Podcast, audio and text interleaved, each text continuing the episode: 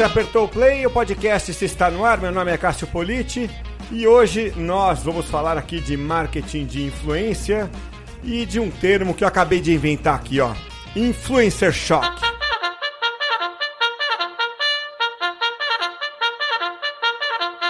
Hoje comigo aqui, Rodrigo Azevedo, depois das merecidas férias, rodando de moto por aí, de volta ao podcast. Se tudo bem, Rodrigo?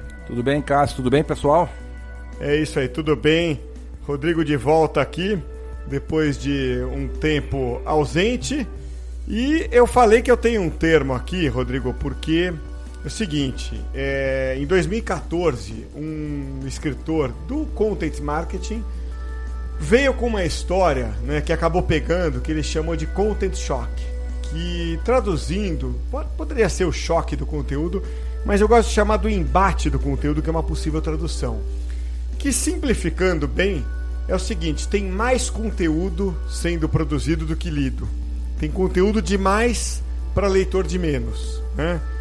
Então, adaptando para a nossa realidade aqui do Influence Me, eu fiz uma cópia sem vergonha chamando do Influencer Shock. Né? Hum.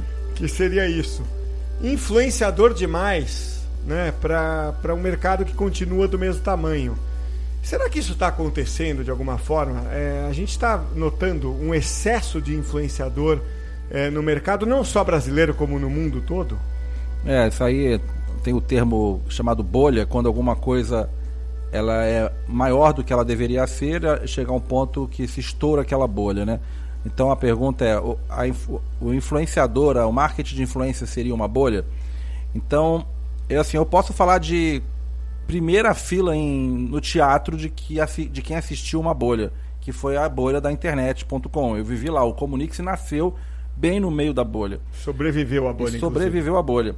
Então, o primeiro ponto é que bolha não é ruim, entendeu? A, a, a bolha estourar não é ruim. Para a internet foi fundamental. A internet só chegou no nível de maturidade que ela está é porque a bolha aconteceu e ela estourou, entendeu? Estourou, as pessoas aprenderam a lição profissionalizaram. Então hoje você vai ver negócios assim, fabulosos sendo lançados com modelo de negócios claros na internet, porque um dia aconteceu uma bolha, um dia aquela curva de aprendizado aconteceu. Então bolha não quer dizer que o mercado é ruim.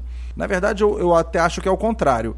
Para se formar uma bolha é porque o mercado é tão bom, tão bom, tão bom, que aquilo chama tanta atenção de pessoas, as pessoas e as empresas, os empreendedores e todas as partes envolvidas veem naquilo uma oportunidade de ouro. E todo mundo entra ao mesmo tempo e acaba que aquilo entra de maneira desordenada, com baixa qualidade, todo mundo tentando, até que chega um ponto que aquilo passa, do, passa da, da, ali daquele ponto interessante, estoura e aí ocorre um, um ciclo de amadurecimento e melhoria. Né? Então, por esse critério, eu acho que se assemelha muito com o marketing de influência é uma indústria espetacular que não para de crescer. Assim, os números toda vez são revisados para cima. Cada vez mais marcas é, trabalhando com influenciadores, influenciadores como uma opção de mídia de mais resultado. Isso, por um lado, é tudo muito positivo. Mas, por outro lado, criou-se assim, um afã no meio de pessoas que não têm talento. É, é, como tudo na vida, você imagina, o fato de você comprar um violão e ir para a esquina tocar uma viola não te faz um, um cantor sertanejo, entendeu? De sucesso. São milhares ou talvez milhões de pessoas tentando uma, uma posição nesse meio, né? E você fazer isso não vai te transformar num, num cantor sertanejo. Num violão não resolve o seu problema. Mesma coisa para influenciador digital. Você criar um canal e começar a postar vídeo todo dia, ou postar foto todo dia, não quer dizer que você vai ser um influenciador de sucesso, né? É uma questão de talento. Então eu acho que foi, foi coisa demais. É, muita gente com pouco talento surgiu. Criou-se essa avalanche de influenciadores que a gente nem consegue acompanhar. É, nós estamos falando de milhões de pessoas com volume de inscritos significativo, né? É, que não geram real engajamento ou não têm condição de se manterem, tipo, naquele sucesso, né? Você vê que as maiores estrelas de Hollywood ou da música estão sempre precisando se reinventar para tentar se manter na mídia, já viu? O cara quer se manter na mídia ele está sempre tentando fazer alguma coisa, ou se envolver num escândalo, ou criar um produto novo, ou fazer uma, uma música diferente, ou escandalizar num videoclipe. Então, é, é, eles ficam tentando chamar a atenção das pessoas para eles se manterem na mídia. Agora, você imagina um mar de. Só na plataforma Influence são meio milhão. Já são 500 mil pessoas. E todo dia a gente indexa de 2 mil a 3 mil pessoas novas, né? Então o que eu acho que vai acontecer é isso. A gente vai, a gente viveu uma fase de, de avalanche de pessoas entrando, né? Vai haver um processo seletivo eh, de seleção natural, onde os melhores ficarão e, da, e continuar, e, se consolidarão em um ou mais segmentos e manterão um lugar, e muitos outros simplesmente vão desistir porque descobrem que a vida de influenciador digital não é tão fácil quanto simplesmente subir vídeo, alguns vídeos e tirar algumas fotos. Né? O que falta, Rodrigo, na minha visão, é o parâmetro, né? Assim, isso é necessariamente não é necessariamente ruim. Você deu o exemplo dos artistas. É, na era offline existia ali um, um, portão é, muito claro, quer dizer, você é um ator de teatro alternativo, então o seu tamanho é esse. A partir do momento que você cruza o portão da Rede Globo ou de Hollywood, você ganha um novo crachá e passa automaticamente para outro patamar. No marketing de influência não tem isso, né? Você cria um canal, de repente junta 3 mil seguidores ali e você já ganha o crachá de influenciador, né? É, a gente mesmo aqui, eu estou olhando o nosso post no Influence Me de o que é influenciador digital, a gente já está batendo lá em cima é, no Google, já já a gente é snippet, tá? Uhum. É, a gente está em segundo, tem um desgraçado em primeiro, a gente já já derruba ele. Mas é o seguinte, a gente mesmo classifica ali no nosso, na nossa, nosso infográfico cinco níveis de influenciador. Né? Que vai desde o nano influenciador, que é o cara com até 10 mil seguidores, até o mega influenciador com mais de um milhão. Ou seja, qualquer um é influenciador. Né? Será que não é isso também o que leva ao que você descreveu? Todo mundo pode ser influenciador e é isso que gera um pouco essa coisa meio esquizofrênica? É, o que acontece? Tem um filme, aquele filme Incríveis da Disney, Acho que é da Disney ou da Pixar. Não, Bom, qualquer um desses um gigantes está tudo no mesmo mas patamar. Tinha um super vilão lá, não sei quem viu o filme, mas era muito legal porque o vilão, o sonho dele era ser o herói. Só que ele, o pai lá, que é o herói, que é o Fortão, não queria, porque o cara atrapalhava. Ele acabou, sai daqui, garoto, você está me atrapalhando e tal. E ele tomou uma raiva e virou uma espécie de um psicopata. Então ele queria acabar com os super-heróis. Tem uma frase dele que ele diz o seguinte: é, onde ele, ele é muito inteligente, ele criou um monte de dispositivo que dava poderes para todo mundo. Então ele dizia o seguinte, porque no dia que todo mundo for herói, ninguém vai ninguém ser herói. Mais herói ninguém é mais herói, é, entendeu? Então, assim, se todo mundo for influenciador, ninguém mais é influenciador. Então, é, então assim, é, eu tive uma experiência interessante, nós tivemos aqui, porque a gente fez a Game XP, que é esse evento, quando eu falo a gente fez, o evento não é nosso, não, a gente fez a parte de influenciadores digitais. Quem faz a Game XP é o grupo lá do Rock in Rio, com o Grupo Globo e Omelete, que faziam, fizeram esse evento gigante de vários dias lá no Rio de Janeiro, que é um game park, um parque de game com, enfim, muito bacana. E a gente levou lá uns 80 influenciadores e tal. E convivemos com esses influenciadores por quatro ou cinco dias num espaço lá do Influence. Então foi muito rico porque a gente vê a dinâmica, né? E, e o que acontece, eu acho que assim, o cara me, muito assim, eu perguntei como é que começou? Como é que tudo começou? Geralmente, assim, o cara tá postando sem nenhuma pretensão, um dia alguma coisa viraliza, é um jeito de começar. O cara faz alguma coisa que, por algum motivo, viraliza. Entende? Eu fiz um videozinho uma vez, joguei no, em, em algum lugar, no meu Instagram, eu com meu cachorro, meu, meu vira-lata novo. A minha filha achou aquilo interessante, engraçado, ela postou na rede dela e viralizou lá no Twitter. Por, é, por, algum motivo as coisas viralizam. Então, alguns desses caras começaram assim. É tipo o cara faz uma música que vira hit, sabe assim? É, e aí, a partir daí, ele fala assim: Nossa, agora eu sou influenciador. É, mas nunca consegue fazer um novo hit. Então, ele não, não se segura ali, não consegue atrair anunciante. É, a, ele provavelmente sofre com estatísticas decrescentes nos canais dele. Ele vê lá que o CPM dele está mais baixo e ele está ali, né? Então é um cara que está sozinho, que não tem infraestrutura nenhuma, não tem ninguém para dar um suporte para ele, para ensinar como fazer, como se posicionar. É um monte de, de, de, de, garotos e garotas e meninas e meninos com pouquíssimo preparo, tentando, é, enfim, se profissionalizar ali no meio. Então aparece muita, muito experimento, assim, muita coisa que é passageira, assim, são aqueles sucessos passageiros e que eu acho que muitos deles em breve estarão buscando outras formas de ganhar dinheiro, né? É, enquanto isso, vai acontecer como aconteceu na internet. O cara vai chegar um dia que assim, sentar numa mesa com mais um agente, um produtor de vídeo, uns dois ou três caras, vão fazer um projeto e vão produzir um canal a partir do zero, com plano de negócios, com modelo, com, com, com foco, com, enfim, qual é a minha proposta, fez pesquisa de mercado, entendeu que aquele segmento é um segmento que está pouco explorado, não tem influenciadores muito bons ali, que é, um, que é um lugar que eu posso atuar, entendeu? Mais ou menos como sempre se fez. Ninguém lançou um programa na TV sem saber se aquele programa tem chance de dar certo, entendeu? Se tem um público para assistir. Então tá errado, assim, você imagina, a gente, os influenciadores que a gente possui, eles estão lá, em boa parte por um acaso, ali aconteceram de. É, muitos, não, muitos, já, já tem vários casos de influenciadores super profissionais que fizeram o dever de casa. Mas a maioria simplesmente pegou uma foto que deu certo uma vez e continuou postando mais foto na esperança, mas não tem estratégia, sabe assim? Vou tentar dar números para isso aqui, segundo o eMarketer. É, vou me basear no mercado americano, tá?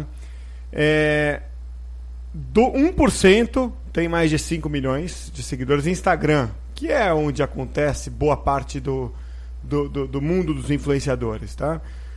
1% tem mais de 5 milhões no Instagram Outros. 1% do, de, do total de do usuários, total de usuários do Instagram, do Instagram tem mais de 5 milhões. Tem, então não é Estados Unidos, é mundial. Tá certo. Uhum. Então 1% com mais de 5 milhões, outro 1% com 1 a 5 milhões, 2% entre 500 mil e 1 milhão. Quer dizer, então a gente está falando ali de 4% com mais de 500 mil, 500 mil seguidores.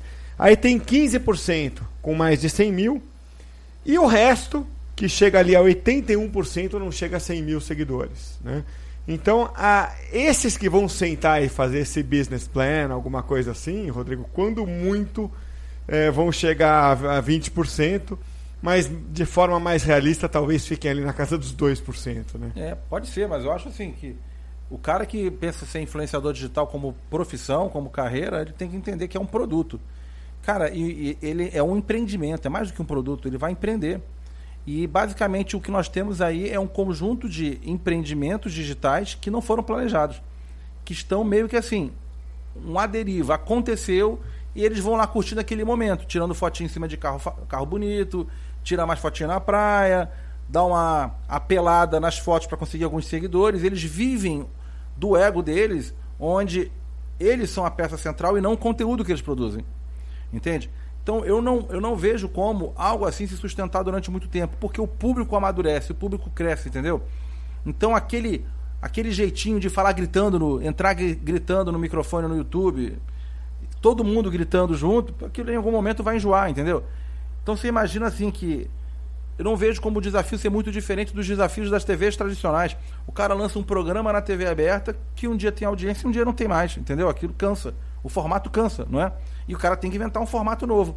Enquanto o formato está dando certo, eles repetem. Big Brother vai dando audiência, o que, eles fazem? Fazem melhorias aqui ou ali e, e lançam um novo Big Brother. Né? Novela, faço uma novela, produzo um conteúdo. Tá dando certo, eu vou estendendo os capítulos dela, não tá dando certo, eu termino com ela e passo para uma outra, né? Então você imagina que assim, é um produto de comunicação, de mídia, de conteúdo, que na maioria dos casos não teve um planejamento inicial, não tem uma, uma, uma política editorial, não tem tipo os assuntos, não tem reunião de pauta, não tem nada disso, não tem uma produção é, ordenada de conteúdo. Muitos deles simplesmente ligam a câmera e saem falando. E, e por quanto tempo esse formato vai levar as pessoas a, a, a conseguirem se sustentar suficientemente, né? Então é, então eu acho que nesse sentido, muito influenciador com pouco pouco projeto, entendeu? Sem projeto, sem planejamento nenhum, eles estão lá produzindo é, conteúdo do jeito que dá, sem estar tá pensando direitinho no futuro, sem planejamento estratégico, sem nada. Eu acho que vai ter um momento que muitos desses vão começar a desistir da vida de influenciador digital ou vão fazer alguma outra coisa. E vamos começar a ver uma, um conjunto de influenciadores profissionais, como aconteceu na internet. O cara nasce, tipo assim, eu estou no meu emprego, eu vou decidir empreender, né? O cara tem um emprego a vida toda, eu vou decidir empreender ele vai fazer plano de negócios, ele bola a linha editorial, o, o, assunto que ele vai falar, o público, estima o público que ele vai fazer, faz um piloto, sabe assim? Uma coisa profissional. Então a gente vai começar a ver pessoas sendo, é, influenciadores sendo produzidos de maneira menos amadora e mais profissional, e depois a gente vai ter é, um, uma indústria onde o nível de profissionalismo é maior. Então, então é, é, é isso que eu acho. Eu acho que, que não tem como, como empreendedor, não tem como um produto ter sucesso financeiro se for apenas ego ou hobby. Vou dar meu exemplo aqui. Eu tenho meu canalzinho lá no YouTube, né? Onde eu coloco as minhas viagens de moto. Não estou muito preocupado se aquilo vai dar dinheiro, se vai ser meu sustento, se não vai ser. É mais um repositório para guardar as minhas memórias. Então pouco importa. Agora, se um dia eu fosse inventar de viver disso, não tenha dúvida. Eu, antes de começar, eu, eu investiria tempo em estruturar e transformar isso num projeto de comunicação, né? Então, resumindo, eu acho que é isso. Eu acho que o lado amador, é, nesse evento que a gente fez da Game XP, quando eu perguntava para os fãs, e aí, quem quer ser influenciador digital? Todo mundo levantava a mão, assim, tipo, é a, é a profissão que eu vou seguir.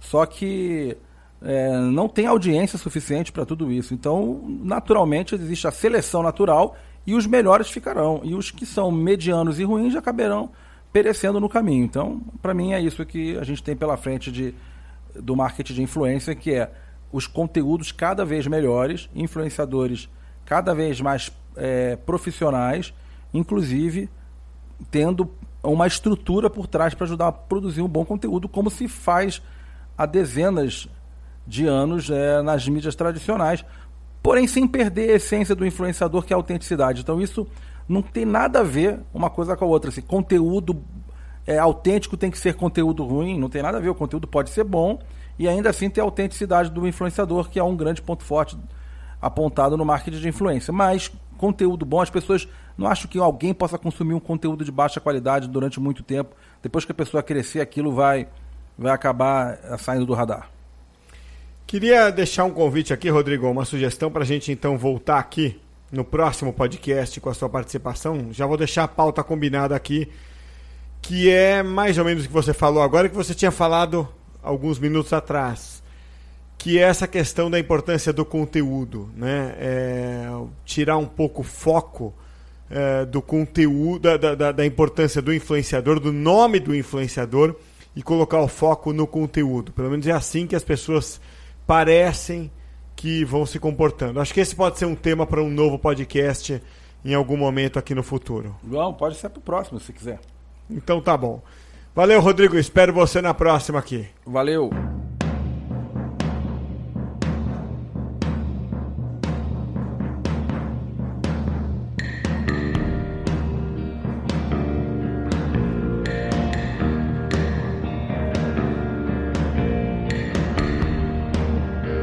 Isso aí. Esse foi o Rodrigo Azevedo aqui no podcast esse de hoje, de volta ao podcast esse de hoje, né? Olha, o Rodrigo citou o canal dele no YouTube. Vamos dar uma moral aqui pro Rodrigo, vai? Vamos dar o endereço ou as referências do canal dele. Chama Eu e Minha Moto, que é dedicado bastante ali a Harley Davidson e toda essa paixão que o Rodrigo tem. A gente vai deixar o endereço aqui na descrição do podcast de hoje, tá? Então, se você tiver uma curiosidade de ver o canal, eu dei uma entrada aqui na data de publicação do podcast. Esse dia 13 de setembro estava com 5.400 inscritos. Está crescendo. Lembro que outro dia a gente falou aqui com o Rodrigo, ele tinha falado em 2 mil inscritos. Tá indo bem. Então é isso aí. Bom, não vai embora ainda, não dá o stop no podcast, porque eu citei o Mark Schaefer e o Content Shock. E eu quero falar um pouquinho mais disso, porque é interessante você saber.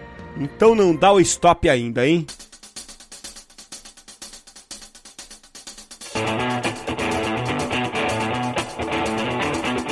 E agora tem um recado para você que é o seguinte, olha, se existe um excesso de influenciadores no mercado, tem sempre os dois lados da moeda, né? Para as marcas, não tem nada de ruim nisso. As marcas tiram proveito, o excesso de influenciadores traz apenas a oportunidade de você trabalhar com mais opções e de alcançar o público da mesma forma. E a melhor solução que existe para você fazer campanhas é o Influence-me, que te ajuda de duas formas. Uma é o Influence-me Plataforma, que é o software que trabalha com inteligência artificial e robôs para poder encontrar e selecionar de forma assertiva os influenciadores.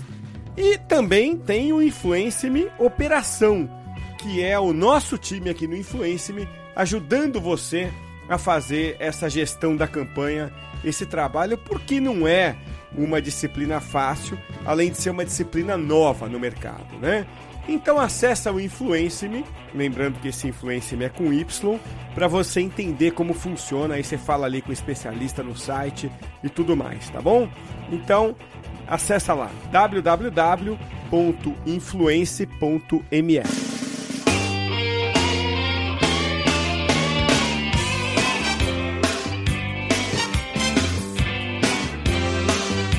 Eu abri o programa falando do Content Shock e comparando o tema do programa de hoje ao Content Shock.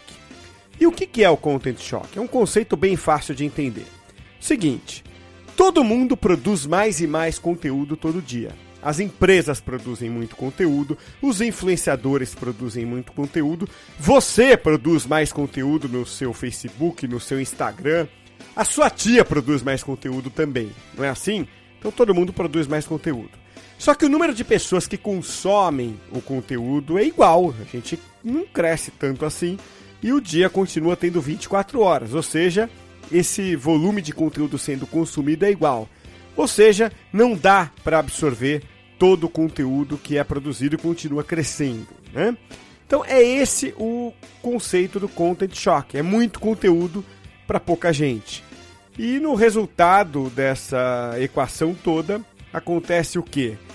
Os, alguns, algumas pessoas acabam se destacando na multidão e a maioria acaba ficando ali na vala comum. Você que é o rei da cocada,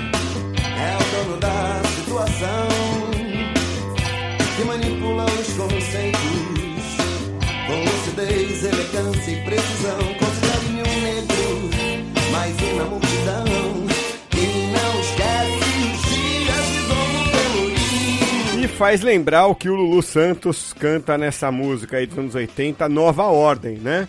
É óbvio que o que o Lulu Santos canta é muito mais um protesto social, não tá falando exatamente da mesma coisa, mas algumas ideias ali me fizeram apenas lembrar o Content Shock, eu sei disso. É normal, considere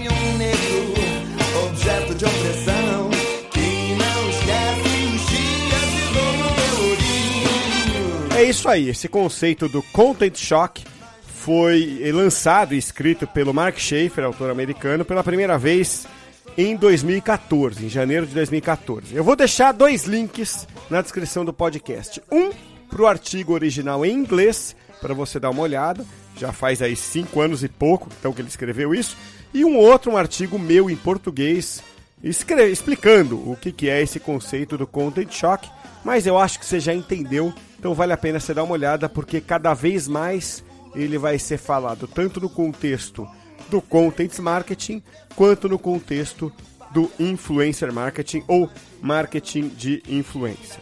Tá bom? Então é isso aí, a gente fecha o podcast esse de hoje com o restante da música do Lulu Santos, Nova Ordem. Até a próxima, hein?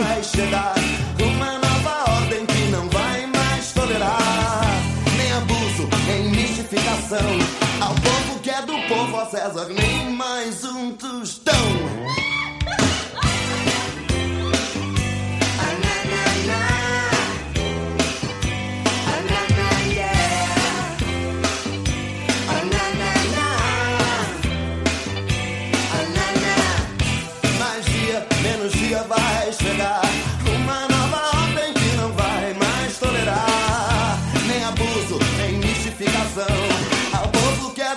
César, nem mais um tostão.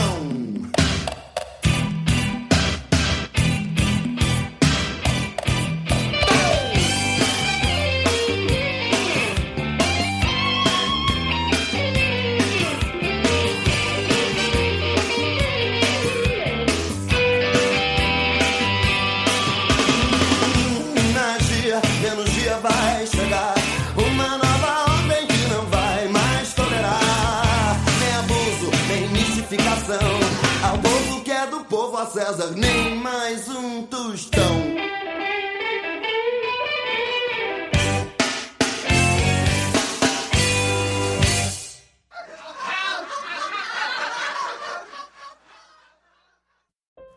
confidence in your financial plan, look for a CFP professional. When your financial advisor earns the CFP certification, it means he or she is trained to provide ethical financial planning across a holistic range of topics, from retirement and investing to taxes and estate planning, all in your best interest. So, with a CFP professional, you'll feel confident in your financial plan today and tomorrow. Three letters do make a difference. Visit letsmakeaplan.org to find your CFP professional.